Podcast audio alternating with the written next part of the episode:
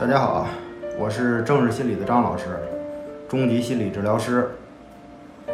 焦虑症等神经症性问题都是琐碎的事情、应激事件，日积月累的结果，压抑的不能再压抑，终有一日爆发了焦虑症。通常是弥漫性的忧心忡忡，莫名的烦躁，并伴随着各种躯体的不适，如头痛、腰部不适、腿部不适。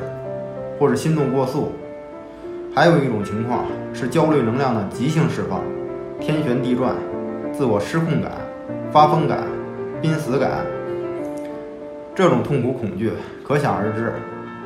有的人在走路时，有的人在开车时，都会出现惊恐发作，继而是极度恐惧再次发作，因而会尽量避免独自外出。我以前有位来访者，一位女士，就是在开车时。出现了惊恐发作，一把方向盘扎到路边，打开双闪，车上还坐着他的同事。同事表示再也不敢坐他的车了。我发现焦虑的人，精神能量内向化，指向自身，通常都是关于健康问题，以至于生死。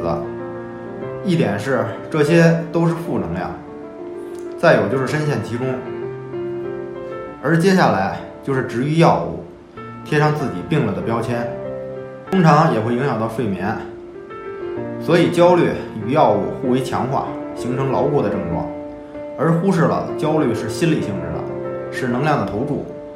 我们说，除了身体疾病的痛苦以外，可以说其他的痛苦都是认知和欲望以及习惯带来的。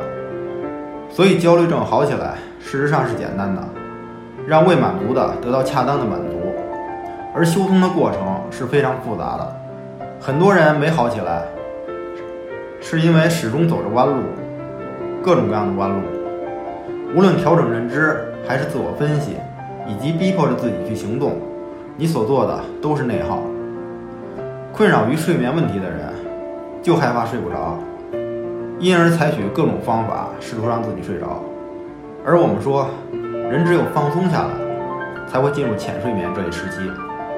一通折腾下来。是不可能睡着的。对于我们的焦虑情绪也是如此，所以很多人都知道这是焦虑，但是不能意识到这是焦虑。